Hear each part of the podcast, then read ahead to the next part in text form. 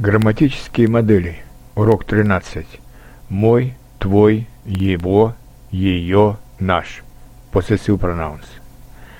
Притяжательные местоимения или possessive pronouns показывают, кому что принадлежит. Мой дом, моя машина, мое время, мои деньги – это все принадлежит мне.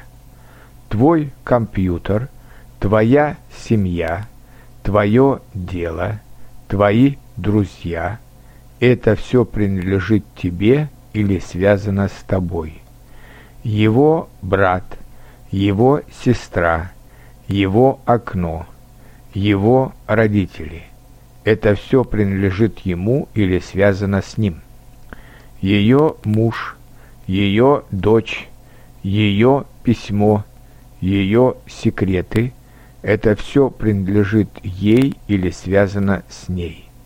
Наш город, наша страна, наше здоровье, наши дети – это все принадлежит нам или связано с нами.